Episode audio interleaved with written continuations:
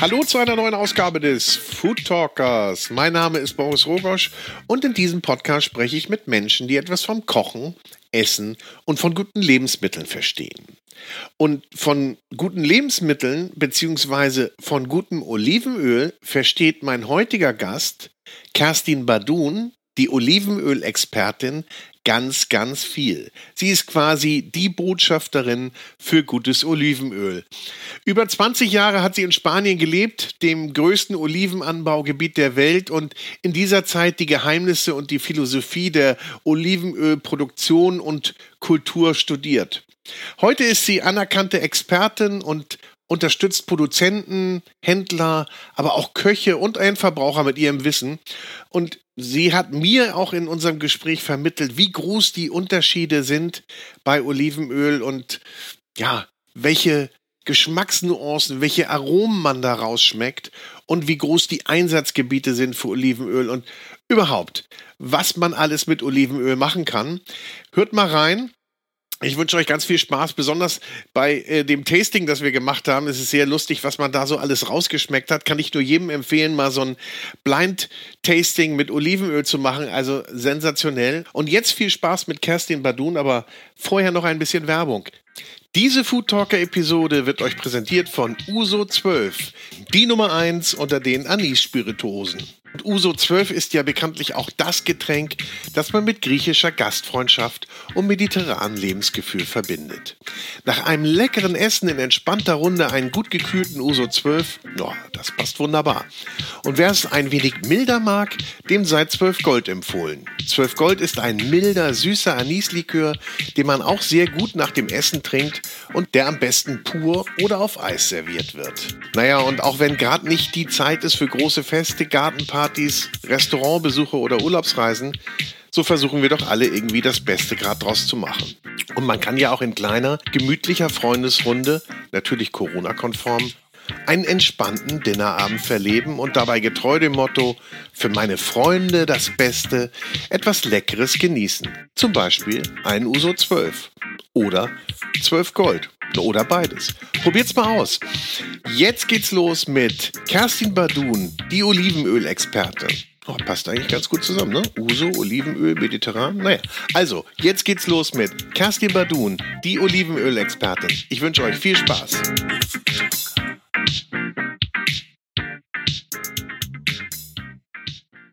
Herzlich willkommen, Kerstin Badun, die Olivenöl-Expertin. Hallo. Hallo, Boris. Herzlich willkommen auch ähm, ja, hier in der Olive Academy. Ich freue mich sehr, dass du heute hier bist und wir ein bisschen über Food, beziehungsweise ich glaube sogar mehr über Olivenöl heute talken. Ja, ich freue mich sehr. Und die Olivenöl Academy mitten in Hamburg, die würde man ja eigentlich eher so in so einem Olivenöl-Produktionsland erwarten. Das stimmt, da hast du recht. Da habe ich auch lange gelebt, ähm, und zwar im weltgrößten Olivenölproduktionsland, nämlich in Spanien, da war ich über 14 Jahren und habe dann ja, die Kultur letztendlich und vor allem die Olivenölkultur mit nach Deutschland bringen wollen, um den Leuten hier eben diese Olivenölkultur beizubringen und ähm, auch für das Thema hochwertige Olivenöle zu sensibilisieren. Wie kommt man dazu? Wie wird man Olivenöl-Expertin? Weil das ist ja, sagen wir mal, auch so eine kleine Nische. Das ist eine große Nische, genau. Das ist sogar eine Riesennische. Wie kommt man dazu? Naja, erstmal muss man natürlich Spaß an dem Thema haben. Also ich esse gerne, ich esse gerne gut und ich koche auch sehr gerne und vor allem auch gern mit qualitativ hochwertigen Lebensmitteln. So, und als ich dann nach Spanien ging, vor knapp 20 Jahren, hat mich die Gastrokultur unglaublich fasziniert und natürlich auch die Esskultur. So, da kommt dann eins zum anderen und wenn du dann guckst, wie die Leute da kochen, dann ist das echt faszinierend, weil es, sind irgendwie zwei, drei Zutaten, die sie zusammen, ich sag mal, zusammenpacken, wie auch mhm. immer, damit ähm, halt Gerichte kreieren. Und eigentlich ist immer Olivenöl dabei, immer. Und das fand ich sowas von klasse, dass ich gedacht also Olivenöl, das, da muss ich jetzt mal irgendwie einsteigen in das Thema. War mir ja vorher auch schon Begriff, bevor ich nach ähm, Spanien ging. Aber ich habe irgendwie noch nie so richtig rausgefunden, wo ich eigentlich gut von schlecht mhm. unterscheiden kann. Aber ich kann mir auch vorstellen, dass das riesig komplex ist, was es da alles für, oder weiß man ja auch, was mhm. es da für Geschmäcker gibt, ja, mhm. und, und wie unterschiedlich das ist. Und wenn man da einmal so einsteigt, dann tut sich da ja eine, eine komplett große Welt auf. Und dann auch zu sagen, wahrscheinlich, was benutze ich, also erstmal, was schmeckt mhm. mir und was benutze ich wofür? Genau. Und da geht es nicht nur darum, ähm, was schmeckt mir, sondern wie schmeckt vor allem ein gutwertiges, ein hochwertiges Öl, ja, ein gutes Öl? Wie schmeckt ein gutes Öl? So, wenn du da Leute fragst, dann erzählt dir jeder irgendwie was anderes. Und wenn du fragst, wo finde ich gutes Öl, also jetzt, ich sage jetzt mal Spanien, erzählt dir auch jeder was anderes. Vor allem erzählen sie dir immer alle, in meinem Dorf, da kriegst du das beste Öl. Dann habe ich immer gedacht, meine Güte, die sind alle reich die haben alle eigene Mühlen, die haben alle ihre eigenen Öle, bis ich dann so ein bisschen dahinter gekommen bin, was das halt auch bedeutet. Und ähm, da ich aber ein bisschen auch kritisch bin, was Qualität anbelangt, mhm habe ich ähm, mich dann selber auf die Suche begeben und war an Forschungsinstituten, unter anderem an Universitäten. Ich habe alles belegt an Fortbildungskursen, was man machen konnte. Bin dann auch so in die Kreise reingekommen, äh, in die Expertenkreise, die mich dann auch so an die Hand genommen haben und mich auch ausgebildet haben. Und das ist für mich unglaublich wertvoll gewesen. Ähm, und das macht man halt auch nicht in einem Jahr, sondern über viele, viele Jahre. Und so bin ich halt eigentlich mhm. dahinter gekommen. Also sozusagen so das Geheimnis des guten Öls habe ich entdeckt. Und wie du schon sagtest, die Vielfalt, also diese, diese Geschmacksvielfalt, diese Aromenvielfalt, die ist sowas von unglaublich. Es ist fantastisch. So. Und da hängt eben einerseits Qualität und andererseits Geschmacksvielfalt von ganz vielen Faktoren ab. Und das lernst du halt mit der Zeit. Das lernst du, wenn die Leute dich in die Mühlen lassen.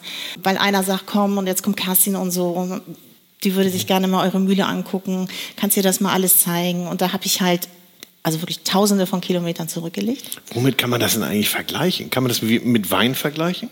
Ich denke schon, Ist das so ein dass man das, ähnlich? doch, das kannst du schon, denke ich, mit Wein vergleichen, weil auch da, glaube ich, die, die, ähm, die Geschmacks- und Aromenvielfalt ähnlich groß ist.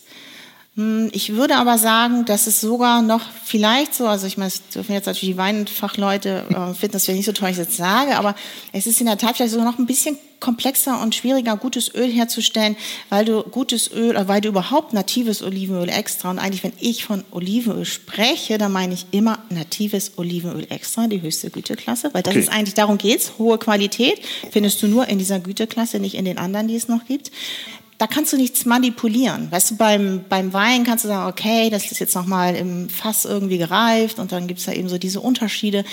Das gibt es beim nativen Olivenöl extra nicht. Das heißt, ein Olivenöl wird gepresst, gefiltert. Uh, ich, ich sehe hier ja, schon, ja. ja. Okay, Kurzform. Du erklärst genau. das gleich. Und da wird, aber es kriegt keine Zus ich wollte eigentlich darauf hinaus, es kriegt keine Zusatzstoffe. Korrekt. Ein, ein natives Olivenöl extra besteht tatsächlich nur aus dem Inhalt, sagen wir mal, der Olive. Und die Olive, die besteht aus, aus der Schale, aus dem Fruchtfleisch und aus dem Kern. Und innen dem Fruchtfleisch ist das Olivenöl halt drin. Und das gute Olivenöl versucht man halt im Produktionsprozess äh, aus der Olive zu gewinnen. Und dann gibt es noch die sekundären Pflanzenstoffe, die letztendlich auch zum Großteil das Aroma und den Geschmack, und darauf kommen wir nachher, auch wenn wir gemeinsam noch verkosten. Ich ein bisschen ja, hier ist ja schon ein bisschen was aufgebaut vor genau. uns.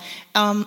Ähm, ja, und das ist letztendlich, das ist sozusagen das Geheimnis, dass man versucht, ja, ähm, mit rein mechanischen Verfahren in, in Kaltextraktion, also man presst heute auch nicht mehr, sondern man extrahiert mit ganz modernen Mühlen. Ja, je moderner die Mühle ist und je besser der, der Produktionsverantwortliche in der Mühle sein Handwerk versteht, desto hochwertiger ist dann meistens auch das Öl. Dafür braucht man auch gesunde Früchte. Dafür braucht man auch, je nachdem, welchen Olivenölstil man haben will, muss man auch zum richtigen Zeitpunkt ernten. Man muss sehen, dass man die die Früchte, die Oliven halt schon zur Mühle bringt. Mhm. In kurzer Zeit, möglichst sollte auch von die Zeit von der Ernte, das Picking auf dem Hain bis zur Verarbeitung, bis zur Olivenölgewinnung sollten nicht mehr als drei bis vier Stunden vergehen. Man liest halt oft, wir haben unser Öl innerhalb von 48 Stunden doch an, gewonnen, also aus den ja, gepflückten ja. Oliven. Das ist meiner Meinung nach nicht unbedingt ein Qualitätsmerkmal. Kann man das denn dann sofort eigentlich nutzen oder muss es noch lagern? Muss es noch ruhen, ja. Ruhen. Nicht, also nicht unbedingt, aber es ist eben schon wichtig, dass man äh, kurz nach der, nach der Gewinnung, wie ich das jetzt mal sage, oder nach dem Extraktionsprozess, aber Gewinnung hört sich irgendwie ein bisschen schöner an, sollte das Öl tatsächlich noch einen Moment ruhen, weil dann noch viel Feuchtigkeit in, in dem Öl drin ist und das muss ähm, nochmal, normalerweise wird es halt auch nochmal herausgefiltert und es wird auch dekantiert vorher und dann wird es halt gefiltert, so dass es dann wirklich auch frei ist von, von dem Fruchtwasser, was sich noch in der Olive, in dem Olivenöl befindet oder befand. Und so sollte es eigentlich sein. Es wird halt oft gesagt, dass gerade so diese naturtrüben Öle, die ungefilterten Öle halt besonders hochwertig sind. Das kann ich nicht teilen. Ich kann allerdings teilen, dass es wahnsinnig toll ist, so für die Sinne, eine ganz tolle Empfindung ist, wenn man frisch gewonnenes Öl in der Mühle ähm, mal probieren kann und das dann sich auch mal ein Fläschchen mitnimmt. Aber das sollte man dann in kürzester Zeit, binnen einer Woche auch aufbrauchen, weil sich das verändert geschmacklich. Mhm. Wie lange hält ein Olivenöl überhaupt? Ja, also das hängt auch wirklich ganz von der Qualität ab. Das hängt ganz davon ab, ähm, wie viele Polyphenole, wie viele Antioxidantien sich noch in dem Öl befinden. Je reifruchtiger ein Öl ist, desto weniger mh, mm, Schärfe und Bitterkeit das Öl hat, desto weniger lange hält sich das Öl in der Tat. Ja, und ich sag mal, qualitativ schlechte Öle halten sich halt auch nicht so lange. Und Qualität macht sich zwar einmal an der Sensorik halt bemerkbar, aber auch an den chemischen Faktoren. Aber das ist jetzt eigentlich so technisch, will ich jetzt gar nicht so drauf eingehen mhm. unbedingt. Ähm, aber wenn du ein gutes Öl hast, und ich habe da ganz viele Beispiele, weil ich das jetzt über Jahre halt auch schon beobachte und da auch so, so mein eigenes Labor habe, gute Öle können sich tatsächlich bis zu drei, vier Jahren halten. Aber sollte man gar nicht, also ich würde nie empfehlen irgendwie, dass du dir jetzt irgendwie so ein Lager anlegst für mehrere Jahre, sondern kauf dein Öl, benutze es, hab Freude dran, kaufst dir dann wieder eine neue Flasche, wenn sie alle ist. Oder am besten ist, du hast so ein kleines Depot, kommen wir nachher nochmal drauf zu sprechen, dass du mhm. zwei, drei Öle hast. Ähm, und dass du jedes Jahr wieder frisch kaufst. Also es gibt einmal im Jahr eine Ernte, hier in, in Europa beispielsweise, jetzt geht's los, jetzt, wird, jetzt fängt's äh, an mit, den, okay. mit, mit, der Ernte und geerntet Was machst wird dann, du denn dann jetzt hier? Ja, also jetzt, du weißt ja, es gibt ja gerade ein Problem mit Covid und so. Das ist ein echtes Problem. Ich wollte in der Tat jetzt ähm, eigentlich erstmal über Madrid runter nach Andalusien, ähm, also erstmal nach Madrid fliegen und dann weiter nach Andalusien fahren, weil ja ganz Spanien ist ja tatsächlich, überall wachsen Olivenbäume, überall stehen Mühlen und spannend ist es für mich einmal in Nordspanien und dann auch in der Nähe von Madrid und dann auch in, in, Südspanien sind auch ganz tolle Gebiete. Ich wollte eigentlich auch nach Italien fahren, aber ich habe jetzt alles erstmal so ein bisschen gecancelt, weil mir das ehrlich gesagt momentan zu unsicher ist und auch die Produzenten gar nicht so interessiert sind, momentan so viele Leute von außerhalb zu empfangen. Ähm, ich glaube, da müssen wir alle so ein bisschen aufpassen. Ja. So. Ja. Und gut, für mich ist es ja auch, es ist immer wieder spannend. Ich bin immer sehr gerne vor Ort, aber man muss jetzt erstmal gucken, wo sind die Prioritäten. Wie, wie wird denn diese, die Ernte dieses Jahr? Weiß man das schon? Hat man da schon ein Gefühl für? Ja, also man das so mit? Ja, das kriege ich schon mit, ja. auch durch die Gespräche. Ähm, sieht ganz gut aus, ehrlich gesagt, aber es fehlt noch ein bisschen Wasser. So, muss noch mal ein bisschen, sollte noch mal ein bisschen regnen in den mhm. Olivenanbaugebieten generell. Aber grundsätzlich sieht das ganz gut aus. Italien, habe ich gehört, wird ein bisschen weniger. Ähm, Spanien liegt wieder ein bisschen zu. Ähm, normalerweise ist es auch, es gibt immer so Ups und Downs. Also mhm. nach einer ähm, reichhaltigen Ernte folgt immer erstmal eine Ernte, die wo ein bisschen weniger. Dann, also kann man ja, das so? Ja, ja, ja ist es so doch, in, in Rhythmen? Das, ja. Doch, so Rhythmen. Mhm. Wer, wer sind denn eigentlich die größten Olivenölproduzenten? Welche Länder? Also, Oder Regionen? Ja, genau. Also kannst du dir vorstellen, wie viele ähm, Olivenöl produzierende Länder es gibt weltweit? Oh, wahrscheinlich gibt es mehr, als man denkt. Ähm, ich würde jetzt mal tippen auf 20 bis 25. Eine, einen Versuch hast du noch. Bin ich so weit von entfernt? So weit von 50. Weg? 65. 65. Mhm, okay. 65 Olivenöl produzieren. Ja, ich habe es ein bisschen zu sehr an Europa, glaube ich, gebündelt. Ja, das ist auch okay. Und die Top 10, die machen über 85 Prozent ähm, der Weltproduktion aus. Die, die ersten 10 ja. Mhm. Top, also Top Number One, der, der wirklich äh, größte Olivenöl produzierende, das größte Olivenöl produzierende Land ist Spanien. Ja. Mhm, Deshalb auch deine Hauptdestination. Ja, genau. Es war also Zufall damals, dass ich da hingekommen bin. Ähm, durchschnittlich sind es immer 46 Prozent Marktanteil am Weltmarkt. Äh, führt Spanien. Letztes Jahr waren es 51 Prozent. Danach folgt mit großem Abstand Italien mit 9 Prozent. Anteil am Weltmarkt. So Dann wenig? kommt Griechenland mit, ich, ich habe die Zahlen zwar hier im Computer, aber jetzt, ich glaube, mit 6 oder 7 Prozent. Genau, dass du das mal siehst, wie das aufgeteilt mhm. ist, die Torte. So, und was, was bedeutet das? Also das bedeutet in der Tat, dass ähm, Spanien nicht nur führend ist in Menge, sondern mittlerweile auch in Qualität, was vielen Leuten halt irgendwie gar nicht bekannt ist. Wann war denn eigentlich der Skandal? Der Skandal, da war ich noch klein, da war ich noch klein. Aber es gab den doch ja, mal. den gab's es gab auch. doch mal die, die das waren doch Genau. die Spanier, die gepuncht haben, ne? Die haben angeblich gepuncht. Ja, aber so richtig, richtig 100% bewiesen wurde mir gesagt, ist es eigentlich nicht. Aber das soll irgendwie was mit Rapsöl im Spiel gewesen sein. Deswegen äh, konsumiert man in Spanien auch kein Rapsöl beispielsweise. Obwohl hier gibt's ja nun, also wenn du, wenn man ein bisschen regional ausgeprägter Genau. ist, dann sagt man ja hier oben, ich brauche gar kein Olivenöl. Wir haben doch Rapsöl und das ist unser Öl, das wir haben. Olivenöl haben wir früher auch nicht gehabt. Wobei wahrscheinlich schon die Römer das Olivenöl nach, äh, äh, nach Germanien gebracht haben damals. Ja, die, ne? die Römer, die haben vor, die waren auch ganz schlau. Die haben vor allem in Andalusien ähm, viel angebaut, also Oliven kultiviert und die haben dann auch das Öl tatsächlich nach, nach Rom gebracht, ja.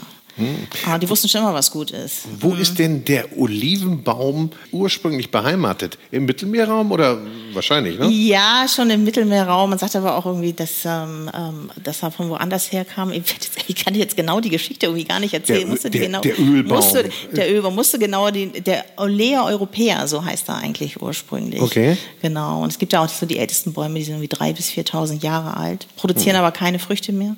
Nur noch ganz wenig. Ich habe neulich so einen äh, besichtigen dürfen auf Ja. Sardinien, Oh, 4000 Jahre alt. In der Tat, wie du sagst, trägt keine Früchte. Also Ja, der, der trägt Früchte, aber das sind eigentlich nur die Kerne ummantelt. Also da holt man nichts ja, raus. Ja, nee, da kann man nichts mehr rausholen, genau. Sieht aber toll aus, ist beeindruckend. Ja. ist beeindruckend. Mono, monumental. 20 Meter, 20 Meter hoch Ja, und sogar noch breiter. Also ich glaube 30 Meter. Also das ist zum Beispiel breit. auch ein Grund, weshalb man solche, stell dir mal vor, es würde diese Bäume noch äh, gäben in, in Mengen, ähm, könntest die gar nicht ernten. Ernte weil ein bisschen da oben schwer. rankommen, das ist so, brauchst du einen Fahrstuhl. Und äh, normalerweise arbeitet man heute auch mit so einem Baumrüttler, das heißt, man dockt so an am Stamm und dann versucht man halt sachte dann die Bäume so zu rütteln. Und spannt dann so ein Netz drum, ne? Ja, genau, also wie so ein umge genau, so umgekehrter Regenschirm und dann fallen Ja. die halt da rein so und dann wird das geht das auch in Windeseile halt und dann werden die die Oliven halt ganz schnell zur Mühle gebracht und dann weiter verarbeitet. So, das ist idealtypisch ähm, so die beste Form eigentlich am kannst du halt schnell halt auch arbeiten und auch den Bäumen schadet das eigentlich nicht. Aber es gibt eben auch noch viele Bäume, gerade die so 200, 300 Jahre alt sind, die sind ja auch schon riesig, die haben auch schon großen Umfang. Ähm, da kann der Baumrüttler auch nichts mehr machen. Äh, Da muss man dann tatsächlich Netze ausspannen, auslegen unter den Bäumen und dann sind immer so eine Gruppe von 10, 12 Leute beschäftigt, einen Baum zu ernten. Das dauert dann auch zwei, drei Minuten nur, weil das ist ein eingespieltes Team. Aber was ich damit sagen will, ist, es ist halt tatsächlich noch viel ähm, Handarbeit halt erforderlich, gerade so in den traditionellen Hainen. Wie viel Kilo Oliven braucht man denn für ein Liter Olivenöl eigentlich? Das ist ein gutes Thema. Ähm, das, also wir probieren ja gleich noch mal so ein paar Öle hier durch.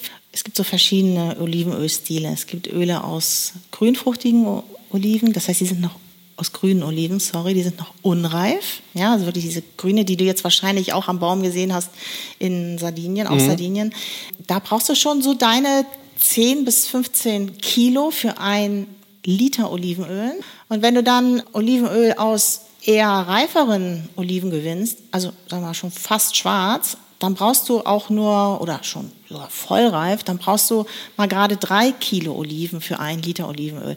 Da sprechen wir dann vor allem, ich sag mal, von diesem Typ Discounteröl für Liter 3,95, 4,95, die nicht gerade so genussreich sind. Äh, Da brauchen wir auch weniger Oliven und deswegen kostet das Ganze natürlich auch viel weniger und deswegen kann man auch Öle ähm, so günstig anbieten, unter anderem. Nicht nur deshalb, aber das ist sicherlich ein Grund. Okay, da kommen wir gleich nochmal drauf, ob die denn auch wirklich minderwertig sind. Aber ich muss mich jetzt hier mal einmal komplett outen. Wird denn jede Olive dunkel? Genau, genau. Also, die Oliven- bleiben nicht grün. Genau. Nicht die, die große Olive, die große fleischige grüne Olive, die Ja. ich so gerne esse, die mit diesem leuchtenden Grün, die wird auch dunkel. Die wird auch dunkel, wenn sie länger am Baum hängt. Genau, ganz genau. Es ist eine Frucht und die ist eben zuerst ähm, erstmal grün und noch unreif. Und je länger sie am Baum hängt, desto reifer wird sie. Das geht dann über in Gelb und von Gelb dann in, in Violett so langsam und dann bis hin zu fast schwarz. Und dann ist sie halt am Anfang ist sie nicht nur grün, sondern ist sie auch hart noch, ja. Und mit der Zeit wird sie immer weicher, je länger sie halt reift am Baum. Problem ist eigentlich, je länger sie reift und je reifer sie wird, desto früher fällt sie auch vom Baum, Problem für den Produzenten, weil mhm. er für hochwertiges Öl darf er und sollte er, muss er auch die Oliven nur vom Baum pflücken und nichts vom Boden aufheben. Früher war es halt so, dass man auch vom Boden aufgehoben hat und dann alles rein, alles in einen Topf und ab zur Mühle. Aber mittlerweile ist man halt schon dahinter gekommen, dass das irgendwie dann auch nicht mehr hochwertiges Olivenöl hergibt. Und deswegen ist es halt sehr, sehr, sehr wichtig darauf zu achten, eben nur Oliven vom Baum zu pflücken und die dann zu verarbeiten. Und wer gut ist, also gute Mühlen, schauen ganz genau, was der, Produ was der, der Farmer bringt, der Olivenöl, der Olivenbauer, sorry, mhm. was der bringt. Und dann äh, wird genau gesagt, deine Oliven kann ich gebrauchen oder deine nicht, oder bring die mal da hinten hin. Die gehen dann woanders rein, ähm, weil es ist ja Öl in der Olive und das ist bares Geld. Und natürlich werden diese Oliven halt auch weiterverarbeitet, aber nicht für hochwertige Öle. Meistens entstehen dann halt Fehler in den Ölen mit diesen schlechten Oliven und die gehen dann halt für einen anderen Zweck weiter. Mhm. Nun wird ja nicht alles in Ölform für den, für den Genuss, für den, für den Küchenkonsum mhm. genutzt, sondern man macht ja aus Olivenöl bestimmt auch noch was anderes, ne? Oder ja, also erstmal sowieso aus den Oliven machst du auch Tafeloliven. Also das ist jetzt schon gewesen. So die genau, Zeit des, die gibt's ja auch des, noch. Genau, die Zeit des, ähm, ähm, des Pflückens für die mhm. Tafeloliven. Das wird dann auch alles per Hand gepflückt. Das ist mega aufwendig in kleinen Körbchen und so. Weil die dürfen halt keine Druckstellen haben. Da wird halt genau darauf geachtet. Das ist das eine. Und da gibt es halt innerhalb ähm, der Olivensorten gibt es dann halt Oliven, die werden sowohl als Tafelolive benutzt und auch als ähm, Öl. Ja, so, und dann, bevor ich es vergesse, ja, wie viele sorry. Sorten gibt es? Ich unterbreche dich immer ganz gemein. Immer, ja. immer. Äh, wie, was wollte ich fragen? Wie, du wolltest fragen, wie viele Olivensorten es gibt. Ja. Wie viele, es gibt in der Tat über 1000 Olivensorten. Gestern habe ich gerade auf meinem Instagram-Account äh, genau diese Frage gestellt und es hat mir doch tatsächlich nur ein Olivenölproduzent geantwortet. Die anderen wollten sich dazu nicht äußern. War wahrscheinlich zu schwer die Frage oder sie war nicht spannend genug. Ich weiß es nicht genau. Ich finde es mega spannend, über irgendwie 1000. zu wissen, dass es über 1000 gibt. Also es ist so ein bisschen so. Es gibt auch Länder, die behaupten von sich, sie hätten alleine schon 1000 ähm, Olivensorten. Es gibt aber immer viele Doppelzähler. Deswegen, man kann nicht genau sagen, es wird jetzt gerade so eine genetische Datenbank angelegt für Oliven, dass man halt genau auch noch mal guckt, die ich sag mal jetzt, Italien sagt irgendwie, gibt es Olivensorten, die haben irgendwie zwei Namen, und ist es dieselbe Sorte. Das ist dann Doppelzählung. Mhm. Das passiert in Spanien auch. Und da versucht man jetzt eben so die Datenbank so aufzubauen, dass man genau weiß und dass man genau analysiert, ähm, dass wir jetzt alle verschiedenen Olivensorten weltweit dann auch da sozusagen registrieren. Und man ist sich da noch nicht so ganz einig. Ich sage jetzt mal für mich, es sind ungefähr 1000, vielleicht ist es auch 1500. Kann man sich auch ist gut immens, ist, ist immens. Ähm, am Ende des Tages zählt auch gar nicht unbedingt jetzt genau, dass man weiß, wie viele Sorten es gibt, sondern finde ich, der erste Schritt ist erstmal, findet man alle heraus, ähm, woran man Top-Öle erkennt, weil die eben kulinarisch so bereichernd sind. Also sind sie wirklich. Und da gibt es bei uns noch ganz viel Aufbauarbeit zu leisten. Du, ja, dafür gibt es ja Oli die Olivenöl-Experte genau, unter anderem. Genau. Und, und was macht denn die Olive Oil Academy dann dabei? Wie unterstützt die denn das Wissen über Olivenöl weiterzutragen. Was, ja, also, was kann ich hier alles machen bei kannst, dir? Normalerweise, wenn, also jetzt wegen Covid-Zeiten ist es ja genau das Problem, dass wir da eben ähm, nicht das machen können oder ich nicht das machen kann, was ich eigentlich normalerweise getan habe in der Vergangenheit. Ich habe nämlich hier Olivenölkurse auch für den Olivenöl-Liebhaber angeboten, so für den Endverbraucher. Das mache ich leider momentan nicht. Das habe ich in der Vergangenheit gemacht. Das heißt, wir haben hier, so wie du es jetzt auch siehst, in Blindverkostung Olivenöle ähm, verkostet und wir haben halt auch dann wirklich das Ziel war am Ende dieser drei bis vier Stunden halt zu lernen, zu erkennen, ob das Öl gut ist oder schlecht ist. Wir hatten auch immer, ich hatte immer auch so nette Teilnehmer, die dann ihr Fläschchen noch aus dem Urlaub mitgebracht haben und ganz stolz dann. Genau, ich auch. du hast auch, du hast auch ich, was mitgebracht. Ich auch, ja, ich würde gerne von dir mein Olivenöl einmal äh, getestet wissen. Also ich verwende dieses Olivenöl, würde ich sagen, schon seit ja, drei, vier Jahren. Immer. Wo hast du das denn? Kann ich das, das ja mal eben einschenken? Ja, das äh, habe ich hier mitgebracht in einem kleinen Fläschchen, bitte. Ja, warte mal. Testen wir gleich mal. Ja, das ich, ich Sieht aber, glaube ich, so von der Farbigkeit fast genauso aus wie die anderen. Aber, ich werde jetzt mal eben einschenken. Ja, äh, also mhm. ich lerne hier bei dir was oder über Olivenöl. Kann ich bei dir denn auch Öl beziehen? Also das tut mir leid, aber das kannst du leider nicht, äh, weil ich in der Tat mich darauf spezialisiert habe, Leuten zu erklären, ähm, genau diese Olivenölkultur letztendlich zu erklären. Ähm, ich habe jetzt keinen Handel, ich habe auch kein Lager, wo ich euch jetzt irgendwie ähm, beglücken kann mit guten Ölen. Du bist es einfach gibt, neutral nur. Genau, ich bin einfach einfach nur neutral, aber ich glaube, das ist auch ganz gut so, wenn man so neutral ist, weil die Leute einen auch wirklich vertrauen, ähm, weil ich eben, weil nicht mein Ziel ist, irgendwie was rauszuverkaufen, weil jeder von sich behauptet, jeder Produzent und jeder Händler meint, er hätte das beste Öl. Ich meine, ich komme ja auch nicht irgendwo hin und sage, ich habe hier ein schlechtes Öl, kauf mal.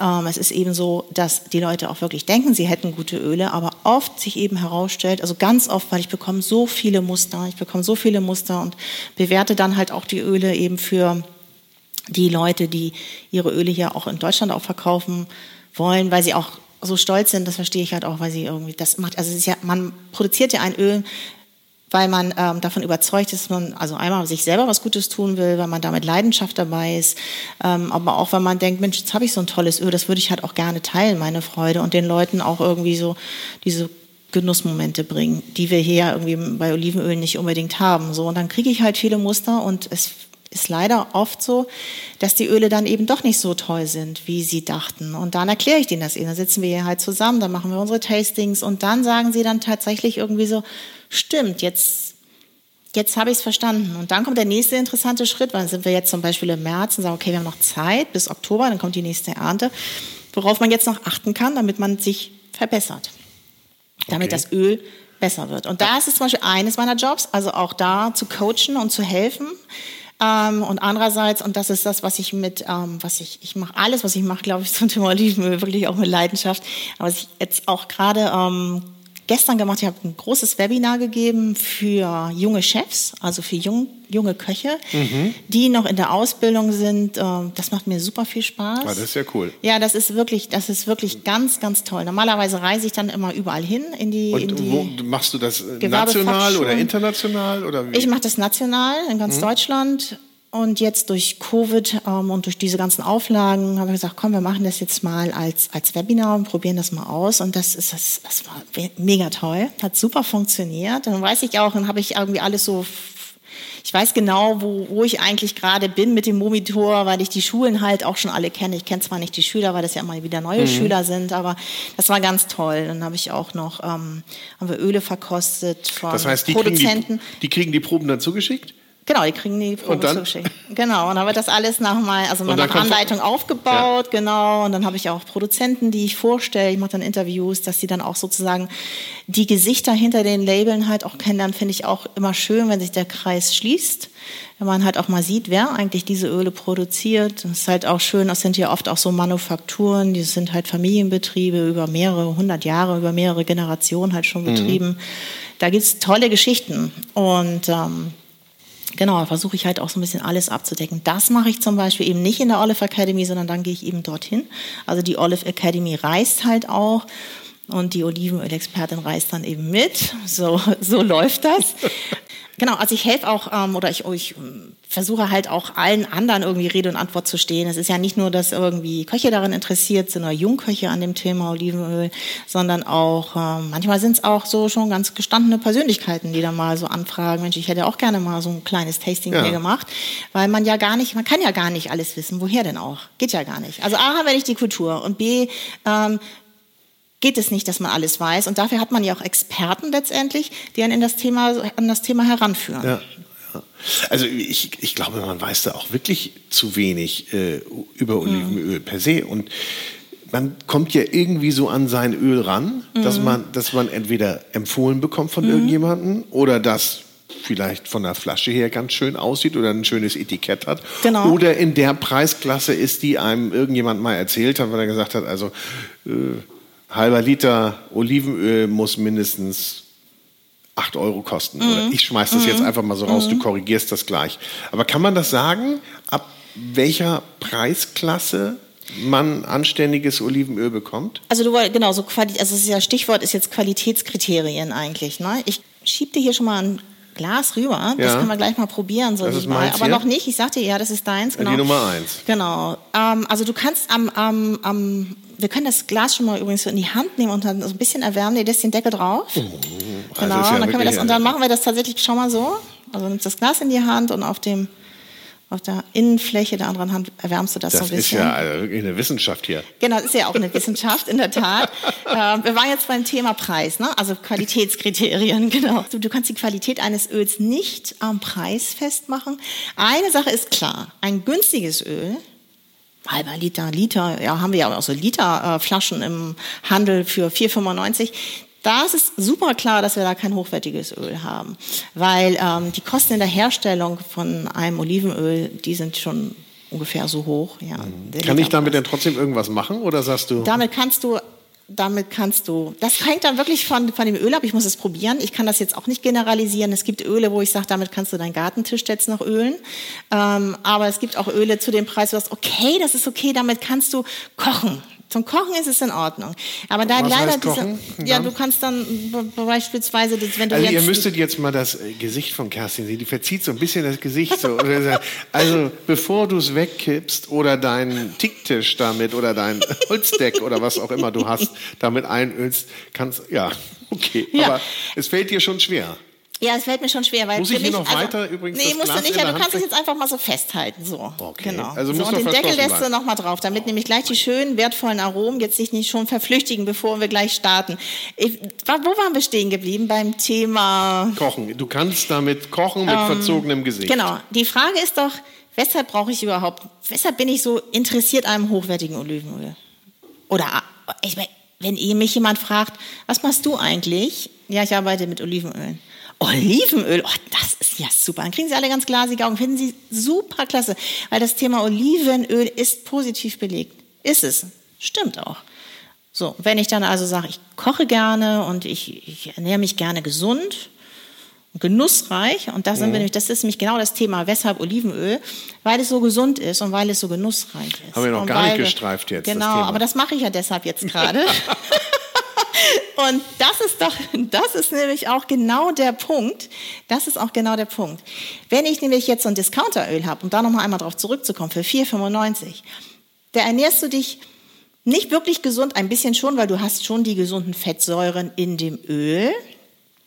Aber du hast nicht unbedingt ein genussreiches Öl. Und wenn ich jetzt zwei tolle Öle habe, und zwar Öl Nummer eins, das wir jetzt, wir riechen jetzt mal einmal an dem Öl. Das heißt, du nimmst den Deckel hoch, steckst einmal die Nase tief rein Mikro und dann machst du, nö, und dann machst du den Deckel wieder drauf. Eieieiei. Riecht das für dich positiv, angenehm, frisch, fruchtig oder eher so ein bisschen, hm, ich weiß nicht. Das riecht für mich angenehm, fruchtig, betörend. Angenehm, fruchtig, betörend. Ja, das ist ein Okay. angenehmer Geruch. Als erstes Mal ist kein. Jetzt nimmst du das und da kannst du nebenbei neben dem Reden auch schon erwärmen. Nee, noch Ach nicht. so, oh, ja, genau. Wir riechen jetzt erstmal nur die ja, ganze Runde durch. Jetzt nur. Oh, ja. Nö, nö, nö, nö, nö, Okay. aber wir machen das jetzt mal so, wie ich mir das jetzt gerade denke. aber- wie es für uns spannend ist. aber du Didaktisch mache ich das jetzt gerade richtig, so Okay. für dich und die, für also mich. die guten Fettsäuren, ich komme nochmal darauf zurück, hat das, Mhm. hat auch ein nicht ganz so teures Öl. Ja, das haben sie schon, genau. Aber das reicht eben alleine auch nicht aus, weil du brauchst eben auch noch die ganzen schönen Polyphenole, die sekundären Pflanzenstoffe. Und die hast du dann in dem ähm, Anteil eben nicht mehr drin, wie sie drin sein sollten. Und die ganzen schönen aromatischen Verbindungen, die hast du halt auch nicht mehr. So, Ja. weil, weil das eben nicht möglich ist bei diesen billigen Ölen. Und das ist schade, weil du dann dieser ganze Genussaspekt, der, Mhm. Der geht dir flöten. Ich komme nochmal vom Genuss weg aufs Kochen. Können wir noch einmal schon mal hier dran Oh, riechen? ja, ja, ja, Riech natürlich. mal. Wie riecht das denn? Mm, Das riecht nicht so gut. Das, also das hat irgendwie, ah, ich weiß nicht, das, das andere war viel, viel, ja, Frischer und fruchtiger, fruchtiger. Blumiger und das eher ist so ein bisschen, hat so einen leichten Muffton. Ja, genau, so einen leichten Muffton.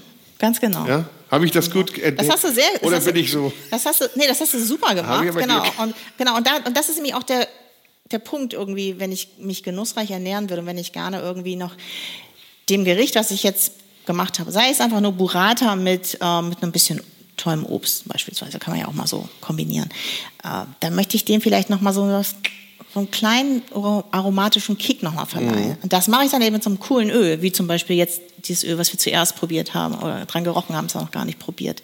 Äh, mit dem anderen würdest du alles kaputt machen. Das ist eigentlich schade. Du hast zwei ja. tolle Zutaten, du hast einen super schönen Burrata und dann hast du dir vielleicht noch eine tolle Mango dazu gemacht. Und das und über Muff. So. Und jetzt machst du diesen Muff da drüber, das ist eigentlich echt ein Jammer. Dann lieber so pur essen, ohne Olivenöl oder ja. mit einem guten Öl. Ich brauche ja immer so ein bisschen so, eine, so ein verbindendes Öl darüber. Genau das, was du sagst, dass es da nochmal so zusätzliches Aroma gibt und das andere natürlich dann auch es überdeckt das, finde ich, gar nicht. Es holt es sogar noch mal mehr raus. Genau, es ist nämlich die, Geheim, das ist die Geheimzutat. In der Tat, wirklich. Man ja? weiß manchmal gar nicht, was es ist. Ja, Fett. Ist ja fett. Ja, genau. Und, und, gute Öle, wir probieren jetzt mal Öl Nummer eins. Schmeckt, jetzt, schmeckt eben nicht gar wie, nicht nach Fett. Wie, es schmeckt nicht fettig. Wie probiert man das denn jetzt richtig? Jetzt Zuzelt man das auch so? Ja, das wie? kann man machen, aber das musst du nicht. Es kann sein, dass du dann nachher anfängst zu husten und das will ich jetzt unbedingt okay. gar nicht. Also nimmst ungefähr die Menge eines Teelöffels, Teelöffels jetzt ja. gleich in den Mund, mhm. kleidest schön die Mundhöhle aus und dann riechst du vor allem, wenn du, du schluckst dann erstmal runter am besten, und dann riechst du nochmal so rein, weil man riecht ja nicht nur mit der Nase, sondern auch am Gaumen. Mhm. Und dann guckst du mal, ob da noch was Schönes dazukommt. Darf ich jetzt? Mhm. Mhm. Das mhm. ist Zuzeln. Und hier ist doch ganz spannend, was sich da noch am Gaumen entwickelt an Aromen. Eine kleine Pfeffernote habe ich da noch mal hinten Wir haben raus. eine kleine Pfeffernote, die wir schmecken. Mhm. Wir haben eine ganz, ganz leichte Bitterkeit auf der Zunge. Aber ja. spannend sind eigentlich aber diese... Aber nicht schlimm. Nee, also nee überhaupt nicht schlimm. Und wir haben diese fruchtigen Aromen am Gaumen. Banane vor allem. Ba Banane. Merkst du das? So, stimmt, Banane. wo du sagst. Also, Apfel. Und so leicht tropische. Den so, Apfel habe ich nicht. Den Apfel hast du nicht, aber die Banane hast du voll und ganz. Die Banane ist mm. sehr dominant. Mm. Also jetzt nicht schlimm. Nee, aber nee, aber so eine frische Banane, nicht so eine überreife. Nee, das sondern, stimmt. Genau. Leicht noch grün. Ja, leicht noch grün. Genau. Und der grüne Apfel. Mhm. Und leichte Gräsernoten. Aber die haben wir witzigerweise bei dem Öl eher am Gaumen, Entschuldigung, mhm. als an der Nase. Beim Geruch merkst du erstmal Obst, aber mehr nicht unbedingt und Frische. Und dann kommt nochmal sowas dazu. Und das machst du eben auch, wenn du in der Küche bist. Mhm. Also wenn ich jetzt zum Beispiel Koch wäre oder äh, Endkonsument und ich will mir jetzt kaufen, habe mir ein schönes Fläschchen Öl gekauft, bevor ich mir das über den Burrata gebe beispielsweise, würde ich es immer erstmal probieren. Mhm. Also genau das machen, was wir jetzt gerade gemacht haben. Also mhm. Dieses Öl, würde ich das denn jetzt nur zum Verfeinern von Speisen benutzen oder würdest du auch, kannst du auch, kannst du auch zum Braten nehmen? Du könntest das natürlich zum Braten nehmen. Darf ich noch einen Schluck?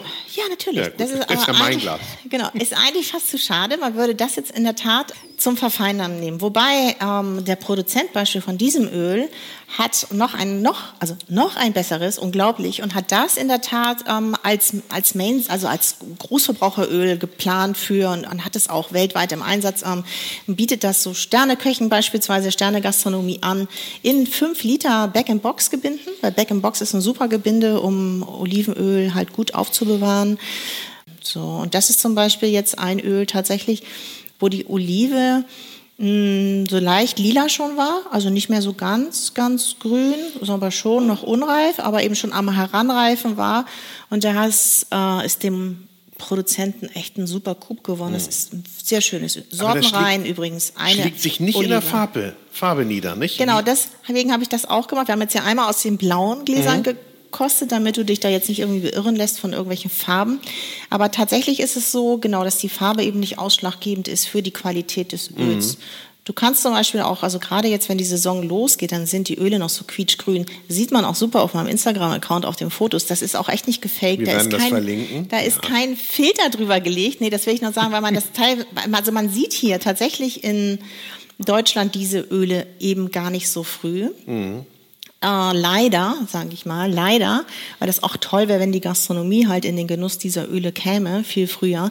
Und dann sind die Öle noch grün. Und dann denkst du vielleicht, Mensch, so ein grünes Öl, das ist jetzt besonders toll. Ist es hier eigentlich auch, wenn es keine Fehlnote hat. Aber mhm. ich habe schon ganz viele Öle gehabt, die eben auch grün waren und trotzdem leider Fehlnoten hatten, weil einige Dinge im Produktionsprozess halt falsch gelaufen sind. Hm, okay.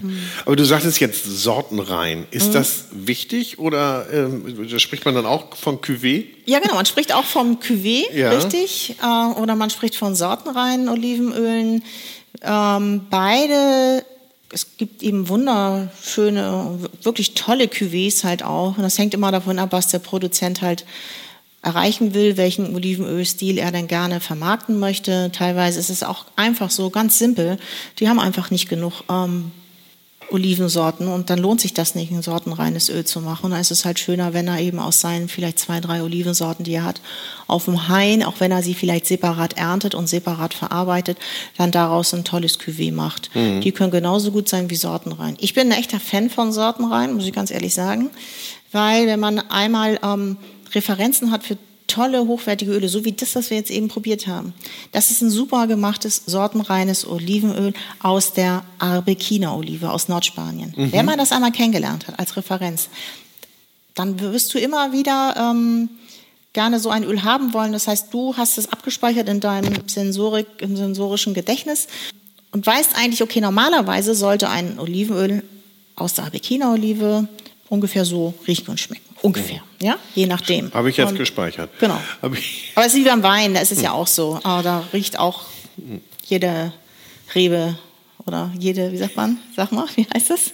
Jede Rebsorte ja. kann auch anders eben kann anders, ja, riechen, anders genau. ausgebaut sein, ja. genau, und dann auch anders Klar. riechen und schmecken. Also es ist genau, aber der Unterschied ist eben halt, dass bei der, beim Olivenöl eben weniger oder gar nichts verändert wird. Genau, rein mechanische rein, Verfahren. Rein mechanisch, ja. Keine Wärmezufuhr mhm. und auch kannst du sonst darfst du da auch überhaupt nichts hinzufügen irgendwie. Kannst nicht sagen, jetzt mache ich noch mal ein Tröpfchen Lavendel dazu, weil das so gut riecht. Dann sind wir bei den aromatisierten Ölen, das gibt es auch. Ja. Aber das hat dann nichts mehr mit mit dem mit der höchsten Güteklasse zu tun mit nativen Olivenölen mhm. extra. Äh, probieren wir den Muff auch? Oder? Den Muff können wir auch probieren, wenn du möchtest. Aber ja. nur ein Schlückchen, ne? Ja. Ein ganz klein bisschen. Ja. Riecht ein bisschen Wobei muffig und riecht also auch so ein bisschen, hat auch so einen leichten, genau, hat so einen leichten Kellermuff, ne? Ja, so, so, so feuchtig, so, ja, genau. Mhm. Ja, so ein bisschen, ja. Muffig, wie modrig, nasse Wand. Modrig, genau. Mhm. mhm. Also dieses muffig-modrige. Und du merkst auch hier, Schärfe und Bitterkeit sind unglaublich aggressiv. Mhm. Ähm, bei dem ersten Öl war das halt richtig schön ausbalanciert. Das war sehr angenehm, war sehr elegant, das Öl. Das hat einfach Spaß gemacht, sogar das sogar pur zu trinken. Aber hier. Das ist aber total spannend, den Vergleich zu haben. Mhm. Weil wahrscheinlich, wenn ich dieses zweite jetzt, dieses Muffige probiert mhm. hätte, hätte ich gesagt, das schmeckt mir nicht. Hätte es aber, ähm, ist das jetzt, ist das auch ein, äh, nee, das ist jetzt nichts Hochwertiges? Genau, das ist in der Tat ähm, Discounteröl, halber Liter, ich muss lügen, irgendwie irgendwas um 3,99. Mhm.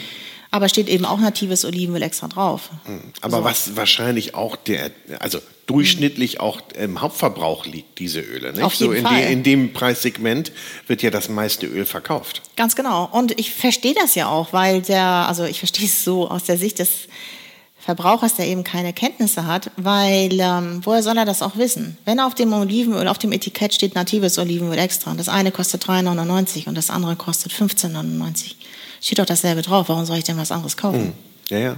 Und er kann ja auch, äh, wenn es ihm keiner erklärt, und wir sind, ich, ich erkläre das ja gerne, aber sind eben auch noch nicht alle hier gewesen, ähm, dann ist das. Ja, ist ja, ist ja wie kann, wie kann genau, das denn eigentlich sein? So, ja, wie kann das eigentlich sein?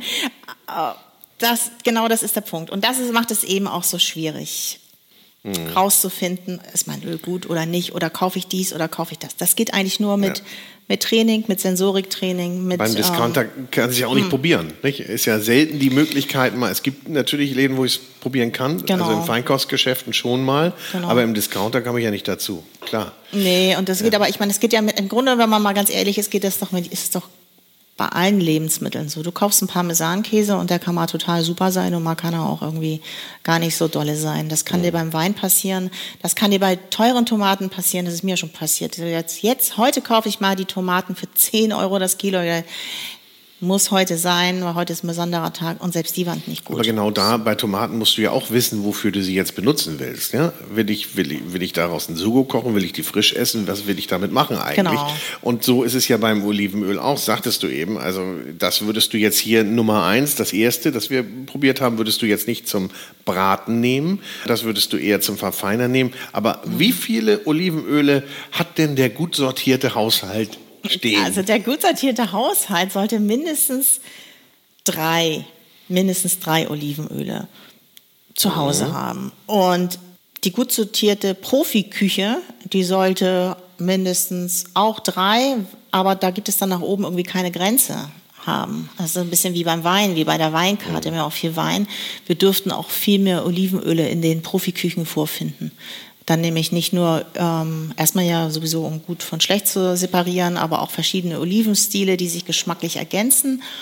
und dann eben auch noch Öle aus unterschiedlichen Ländern. Das macht das ja so spannend. Also mhm. vielleicht für griechische Gerichte nimmst du eher ein griechisches Öl, für die italienischen Gerichte nimmst du einen Italiener. Und wenn du was Spanisches hast, dann nimmst du was Spanisches beispielsweise. Aber das wäre natürlich obercool. Das ist aber dann schon echt die das hohe Küche. Das ja. Hohe Kü ja. Genau, aber das ist ja, ich meine, das ist doch genau das, was wir wollen. Wir wollen eigentlich irgendwie das Beste versuchen, den ähm, dem Konsumenten, dem Kunden halt äh, zu, zu vermitteln und, oder anzubieten, sagen wir es mal so, ist es besser.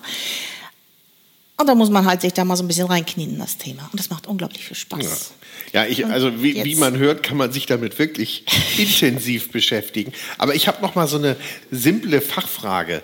Es heißt doch immer, dass du Olivenöl nicht, zum, nicht zu hoch erhitzen darfst. Mhm bis dahin, dass es sogar schädlich sein könnte. Genau, also das wird immer gesagt, das ist aber nicht der Fall. Du kannst tatsächlich natives Olivenöl extra hoch erhitzen. Locker, du darfst es bis 180 Grad erhitzen, weil es so viele einfach ungesättigte Fettsäuren hat, die eben dem Olivenöl so viel Stabilität geben. Hinzu kommen dann noch die sekundären Pflanzenstoffe, die Antioxidantien, die auch nochmal das Öl stabil machen. Ähm, du brauchst aber gar nicht 180 Grad, weil 150 reicht, 160 reicht aus. Mhm. Beispielsweise, wenn du was frittieren willst, dann, also gerade so auch jetzt nicht mit den, mit den, wenn wir das halt üben, auch in den Küchen mit den, mit den jungen Chefs, ähm, dann gucken wir auch immer, haben wir ein Thermometer halt auch dabei und gucken halt, dass wir gar nicht mehr als 150, 160 Grad haben beim Frittieren. Und da sieht man halt, wie toll das funktioniert. Mit okay, Olivenöl. das hätte ich jetzt nicht Und auch gedacht, über längere Zeit, auch über längere äh, Zeit. Frittiert, das mhm. finde ich spannend. Ja, und du kannst dann, also es gibt halt eigentlich auch nichts Besseres, muss man ganz ehrlich sagen, als zum Beispiel ein Spiegelei im Olivenöl zu braten. Schmeckt sowas von lecker, ist unglaublich bekömmlich und es riecht nicht in der Küche. Also spielen so viele Faktoren rein. Die andere Frage ist natürlich immer so ein bisschen auch die Geldfrage. Kann ich mir das leisten mit meinem Budget oder nicht? Ganz klar. Also, logisch. Mhm. Ja, klar. Mhm. Aber du sagst lieber weniger und dafür besser. Ja, das ist so meine persönliche. Wie, wie, hm, wie, ja ganz häufig, wie in ganz vielen Fällen, ja, genau. wenn es um gute Lebensmittel geht. Gibt es denn eigentlich Öle, die sind mit Pestiziden behandelt und wir haben auf der anderen Seite die Bioöle. Ist das da, ist das ein großes Thema beim Olivenöl? Ja, also es gibt natürlich ähm, immer noch Öle, die auch, wenn wir Analysen fahren, die eben pestizidbelastet sind. Ja. Aber das kriegt man leider ja irgendwie nicht so richtig raus. Äh, wenn man jetzt als einem guten Glauben natives Olivenöl extra kauft, sei es nun das für 3,99, was wir gerade eben probiert haben, oder ein anderes. In beiden könnte das beispielsweise drin sein, ein Pestizid mhm. oder ein Weichmacher. Deswegen ist es eigentlich so wichtig, dass man ein bisschen darauf achtet, dass man vielleicht Olivenöle aus integrierter Landwirtschaft kauft, wo das eben viel mehr kontrolliert wird. Mhm. Und das, das ist ja auch Thema, ausgewiesen auf den Flaschen. Ne? Häufig, also Pestizide, ist, du meinst jetzt, ob es integrierte Landwirtschaft ja. ist, das ist jetzt eigentlich erst so ein bisschen im Kommen, aber okay. Bio-Zertifizierung ist natürlich ja. ausgewiesen und wenn, und das finde ich zum Beispiel dann auch immer spannend bei Bio, nicht nur, dass du, dass du dem Hain selbst hilfst und der Umwelt halt natürlich, aber so ein biozertifizierter Hain ist auch einfach traumhaft. Man sieht da halt so die, die dicke Humusschicht. Du läufst da wie auf Watte mhm. fast auf diesen Hain. Du hast so bodendeckende Pflanzen, also gibst den, Flora und Fauna halt auch einen ganz tollen Lebensraum halt. Also das ist schon für mich ein Grund irgendwie, so eher dann auch mal so zu Bio zu greifen mm, oder integrierte ja Landwirtschaft sieht ähnlich aus, der Hain mittlerweile. Ähm, und klar, wer, wer will schon gerne Pestizide zu sich nehmen? Das ist, das ist noch ein Thema, mhm. Pestizide. Mm. Also ist auch weit verbreitet. Und Gott sei Dank, ich meine, da gibt es ja dann auch immer so Untersuchungen, die dann auch publiziert werden mhm. in den Medien. Und, und das ist, finde ich, dann insofern ganz gut, dass dann sich gewisse Marken dann auch endlich mal an Riemen reißen und sagen, äh, entweder wir kaufen bei dem Lieferanten nicht mehr ein, oder wenn es selbst Produzenten sind, dass sie sagen, oh, da müssen wir mal gucken, woran das liegt. Das sollte uns nicht mehr passieren. Mhm. Also das heißt schon, ja klar, wie bei allen Lebensmitteln schon darauf achten. Nun, auch Bio, wissen wir, ist nicht immer die Aus das aussagekräftigste Label, aber mhm. immerhin schon mal eine Tendenz und äh, da muss man schon mal die ein oder andere Hürde nehmen, um dieses Siegel zu kriegen. Aber ja. Genau, das ja. stimmt. Und, und Bio ist aber leider aber auch nicht immer ein Garant dafür für Top-Qualität. Also was die, ja. was die Sensorik halt anbelangt, das ist das Einzige, wo, wo man nicht immer sicher sein kann, dass man Top-Qualität hat was Bio anbelangt. Aber tendenziell, muss ich ganz ehrlich sagen, gibt es schon sehr gute biozertifizierte Ja. Olivenöle. Jetzt hast du uns hier einen Apfel hingestellt, Ja. den wir auf, fein aufgeschnitten haben. Den soll ich jetzt zum Neutralisieren nehmen? Genau, jetzt haben wir aber schon so viel geredet, dass glaube ich, das gar nicht mehr unbedingt notwendig ist. Aber ist schon gut, wenn du noch mal ein bisschen Ich neutralisierst. habe immer noch ein kleines. hast noch einen Ich habe Hauch. den Muff ja noch auf der den Zunge. hast den Muff noch auf der Zunge. Entschuldige, entschuldige bitte, dass wir hier jetzt ein bisschen mal noch kauen und sprechen. Und noch mal ein bisschen Wasser trinken, kann Ein man bisschen auch. Wasser trinken. Wie viele Öle ähm, werden dann verkostet so in der Olive Academy, wenn ich hier so eine Gruppe habe an Ganz unterschiedlich. Also je nach Kunde, der kommt. Mhm. So ein Maximum, ähm, aber dann über den ganzen Tag verteilt, wenn wir so personalisierte Tastings machen, kommen wir da auch schon mal auf 20 bis 28 Öle. Dann sind wir den ganzen Tag dabei. Oh. Mhm. Das teilen wir dann aber auch schön auf und es ist dann wirklich auch sehr unterhaltsam und das wird dann alles aufgelockert mit ein bisschen Theorieteil und so. Und sonst sind wir immer so ungefähr bei acht Ölen ungefähr. Wir haben jetzt auch, glaube ich, sechs oder acht hier auf dem Tisch. Immer ein Ich paar glaub- dazu. Ich glaube, die schaffen wir alle gar nicht. Nee, dann müssen wir ja auch, das ist ja auch gar nicht so wild. Das ist alles gut. Wollen wir dein Öl mal probieren? Ich würde hier jetzt gerne noch Mhm. einmal das Öl äh, probieren, von dem du sagst, das ist dein Favorite.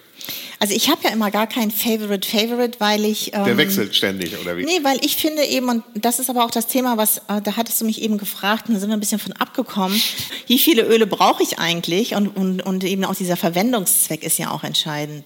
Und deswegen ähm, habe ich so gar nicht so immer so ein Favorite, sondern ich habe zum Beispiel ein Öl, das nehme ich am liebsten jetzt irgendwie für weißes Fleisch, wenn ich ein Hühnchen mache, wenn dann auch der Unterschied ist, ob ich das Hühnchen jetzt irgendwie auf dem Grill zubereite oder beispielsweise nur dünste, dann nehme ich eher so ein Öl, wie wir jetzt eben gerade probiert haben, das erste, was Das dir erste, gefallen das- hat, genau.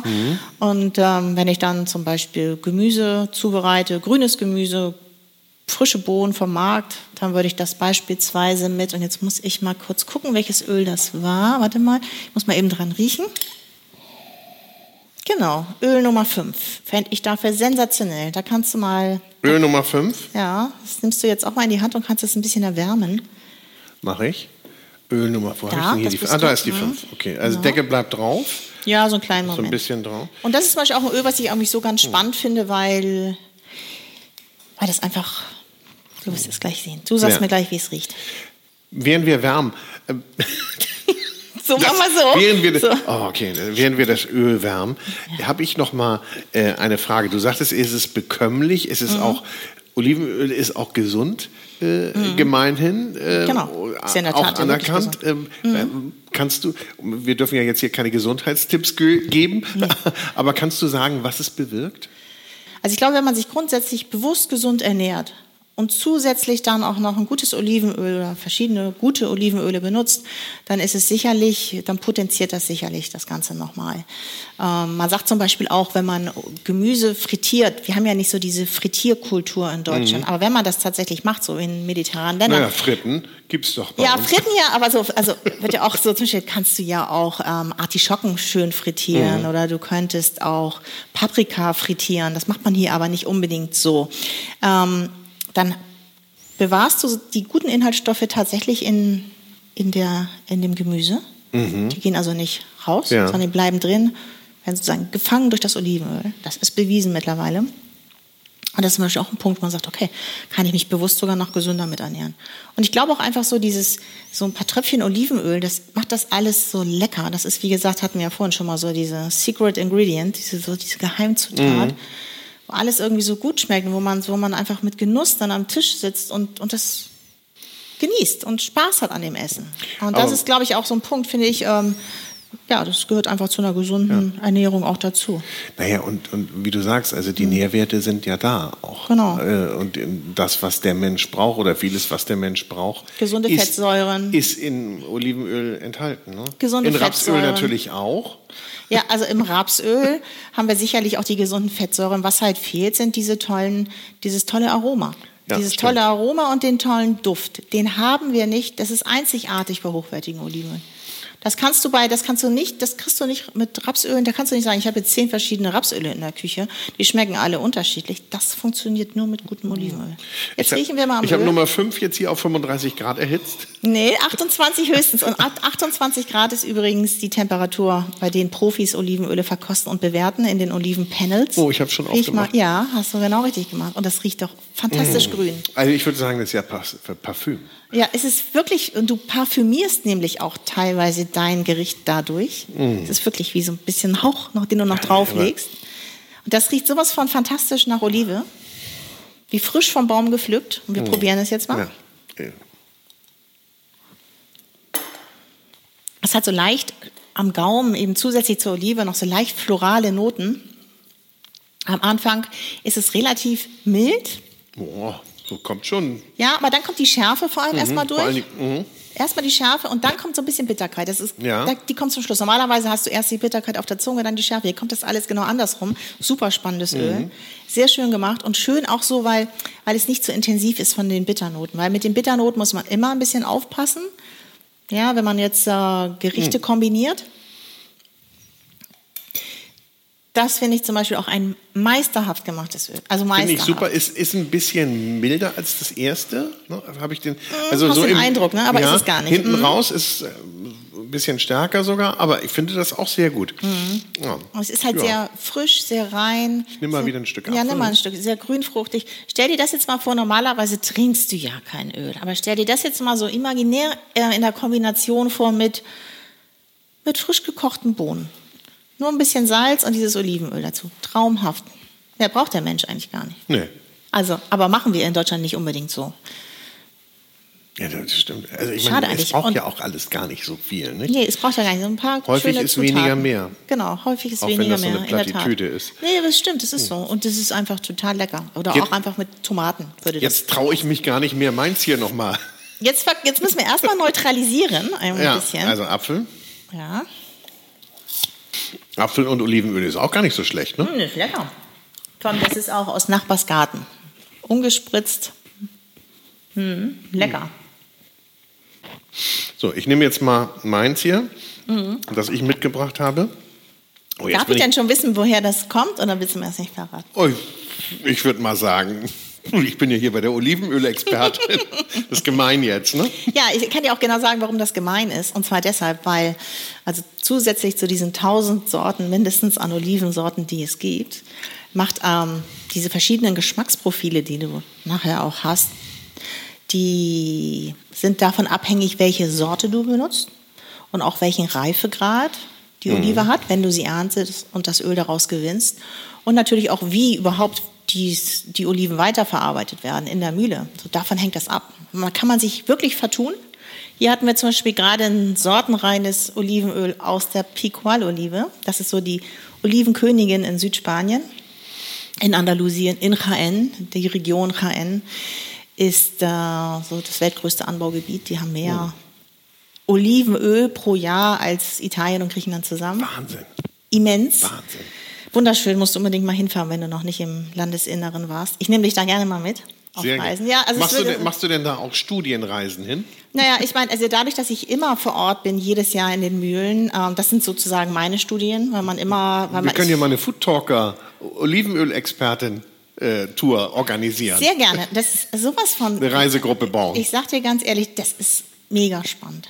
Und es ist immens, wenn du in die Mühle reingehst. Erstmal dieser Geruch von diesem frisch gewonnenen Olivenöl. Das riecht dann viel intensiver als dieses Öl, was wir eben hier probiert hatten. Mhm. Das ist das eine. Und dann kommst du in die Bodega rein und siehst diese Riesentanks aus Edelstahl. Und stellst dir vor, da liegen jetzt schon, ich sag jetzt mal, 200.000 Liter, 500.000 Liter, ganz unterschiedlich. Je nachdem, wann du kommst, wie groß die Mühle ist.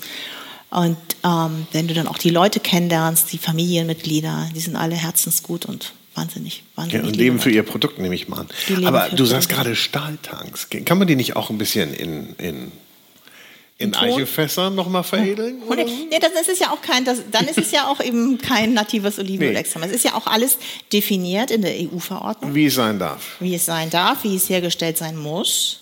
Genau. Und wie es lagern, sagen wir mal, wie es lagern sollte, nämlich unter Sauerstoffausschluss. Okay. Mhm. Ja. Damit es möglichst lange hält. Jetzt sind wir bei deinem Öl. Ich bin Ich sehr gespannt. Mhm. Wir haben es ja jetzt schon erwärmt. Jetzt riechen wir einmal dran. Oh. Gegen die anderen ist es ein bisschen, Na, aber sagen wir mal so, es riecht anders. ein bisschen. So, ja, ich finde, es riecht ein bisschen schwächer. Es riecht ein bisschen schwächer. Es riecht vielleicht nicht ganz so fruchtig in der Nase, nicht ganz so fruchtig. Nee. Wollen wir es mal so definieren Ja. erstmal. Nicht ganz so olivig, wie wir es eben hatten.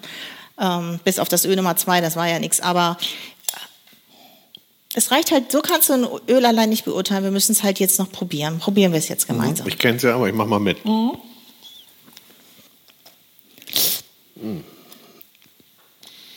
Also ich finde, es gewinnt am Gaumen. Da haben wir noch mehr Fruchtigkeit. Eher so kräutrige Aromen, kräutrige Noten. Bisschen Apfel haben wir dabei. Und wir haben eine deutliche Schärfe. Merkst du das? Die deutliche ziemlich. Schärfe. Ist mir noch nie so äh, aufgefallen, Nee, weil du die, ja normalerweise dein Öl wahrscheinlich nicht trinkst. Genau. dass die so stark ist. Ja, Und eine ganz, ganz, ganz leichte Bitterkeit dabei. ja, fällt mir auch auf. So. Es ist natürlich schwierig, sich da jetzt so weit aus dem Fenster zu lehnen. Ähm, dadurch, dass du ja jetzt gerade in Italien warst, würde ich sagen, also wahrscheinlich ist es italienisch. Aber ich würde nicht sagen, dass es italienisch ist, weil ich könnte mir, also ich, es erinnert mich so ein bisschen an griechische Öle. Ja, ich kann nicht mit dem Kopf schütteln. Du kannst nicht mit dem Kopf Nee, schütteln. ist in der Ähm, Tat Griechenland. Hier ist in der Tat Griechenland. Und jetzt würde ich auch sagen, ich könnte mir vorstellen, oder da bin ich mir, das ist immer ganz, ganz schwierig und da kann man sich auch vertun, ähm, dass es die Koronaiki-Olive ist. Kannst du das? Sag mal, Was? das stimmt. Echt? Das gibt's doch nicht. Doch, das hätte ich jetzt gedacht. Tatsächlich. Das ist, ich lese mal vor, erste Mhm. Güteklasse direkt aus Koroneiki-Oliven, ausschließlich im mechanischen Verfahren gewonnen. Erste Kaltpressung, Sortenreihen, äh, Kalamata, Griechenland, Peloponnes, Messenien. Messenien. Mhm. Okay. Bio, Bio sogar. Bio. Siehst du. Zertifikat. Ja. Das hast ja doch ein gutes Öl dir ausgesucht. Also kann man, aber ich, ich muss jetzt sagen, natürlich, ähm, äh, also das Riech kann Mhm. ich, noch du sagst, ich kann das behalten. Ja? Ja, auf jeden Fall. Ich kann das behalten. Ich würde jetzt aber das erste zum Beispiel, wahrscheinlich das erste Mhm. nehmen für die richtig aromatischen Sachen, also Mhm. zum, ne? so wie wir gesagt haben, jetzt beispielsweise zu einer Burrata mit Frucht oder sowas. Das, ähm, Genau, also da kann ich mal, ja, es ist sicher, es gibt da auch nicht richtig und falsch, sondern es geht darum, auch jetzt du als Hobbykoch, sage ich jetzt mal, ähm, hast Lust, deinen Burrata so zu interpretieren, deswegen nimmst Mhm. du Öl Nummer eins. Ich als auch ein bisschen im Thema sag jetzt, ah, ich finde Öl Nummer fünf eigentlich noch besser zum Burrata, aber nur in der Kombination mit, wenn ich da noch irgendwas dabei habe, was viel Säure hat, kann ich mir das mit fünf auch super vorstellen. Super toll. ich gehe nochmal an fünf ran. ja, das hängt eben davon ab, was hat, der Burrata noch dabei. Wenn der Burrata jetzt beispielsweise, wenn du den plain essen würdest, nur Burrata und vielleicht auch so eine ofengegarte Tomate, passt vielleicht Nummer eins, was wir eben hatten, besser dazu. Aber wenn ich ähm, Burrata habe mit äh, eher so mit Obst, kann man den ja auch schön kombinieren, dann würde ich persönlich, glaube ich, sagen, ist das die Bombe mit Nummer fünf. Okay. Ich gehe nochmal an Nummer Mhm. fünf ran. Und dein Öl, was ich gut finde, dein Öl finde ich, ist so ein, so ein Universalöl, ein gutes, ehrliches Universalöl, Ja. würde ich sagen. Ich würde sagen, das behältst Also- du mal schön und damit kannst du Dressings machen, damit kannst du marinieren, damit kannst du auch wunderbar morgens dein Spiegelei zubereiten oder mittags, je nachdem. Also es ist halt so ein gutes Universalöl, mit Okay. dem du überhaupt nichts verkehrt machen kannst. Aber Nicht du durchgefallen, ja, ich bin ganz Nee, dankbar. überhaupt nicht. Aber du willst ja auch zum Beispiel, ist ja wie beim Wein, du sagst ja auch nicht, ich habe jetzt nur einen guten Tischwein und das reicht mir. Nee, das reicht dir ja nicht. Du hast ja auch mal Lust irgendwie auf so ein bisschen was Klar. Spannenderes. So ist, das ist im Grunde dasselbe Prinzip. Also wir halten fest, mindestens drei Öle in der Küche zu Mhm. haben, die aber auch durchzuschmecken und sich durchzuprobieren und nicht irgendwie glauben äh, oder nur nach dem Etikett oder nach der Flaschenform gehen oder nach der Farbe gehen, sondern wirklich Genau. probieren. Und wenn man nicht weiterkommt, muss man bei der Olivenölexpertin anfragen. Geht halt nicht anders. Genau, so ist es. Und mal ein. Seminar belegen. Ja, mal ein Seminar belegen oder ein Webinar belegen oder einfach auch mal irgendwo sich beraten lassen. Gerne auch bei mir, auf jeden Sehr Fall. Kerstin, mir hat das ganz viel Spaß gemacht. Ich, ich, wir kosten ja jetzt, wir verkosten gleich noch mal weiter. Okay, und ähm, gerne. die schmecken sehr, sehr. Also ich finde die, die ganz neue Welt noch mal. Äh, Ich dachte immer, ich hätte schon viele Olivenöle probiert, aber Das kannst du jetzt- schon mal in die Hand nehmen. Das nehme ich schon mal in die Hand. Das ist nämlich Und, auch ein ähm, italienisches Öl. Ah, Ita also, jetzt wollte ich auch mal mit die Länder raten. Aber sag noch mal, Ja. äh, nördlichste Anbauregion äh, für Olivenöle. Mhm. Was wäre das? Norditalien oder? Ja, ich war ja in Geografie immer schlecht, aber ich würde sagen genauso Gardasee-Ebene. Ja. Um, rund um den Gardasee, da gibt es auch fantastische Öle. Und wenn ich jetzt meine Oliven, Olivenbaum hier im Garten habe, den mhm. muss ich dann im Winter schon ganz gut einpacken, dass der hält, oder?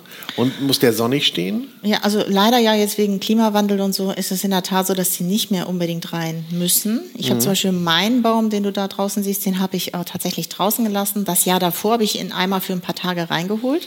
Wie viele Flaschen kriegst du, Öl kriegst du aus deinem raus? Ja, leider gar nichts, weil dieses Jahr hat er keine Früchte getragen. Letztes Jahr hat der anderes kleine Bäumchen ein paar Früchte getragen, aber der wollte irgendwie, die sind mir alle eingegangen. Mhm. Beziehungsweise die, als er dann geblüht hat, äh, kam dann der starke Regen und dann sind die ganzen Blüten halt runtergefallen. Also, Aber nochmal ganz kurz wegen, das mich finde ich echt ganz wichtig mhm. an das Thema ähm, Frost.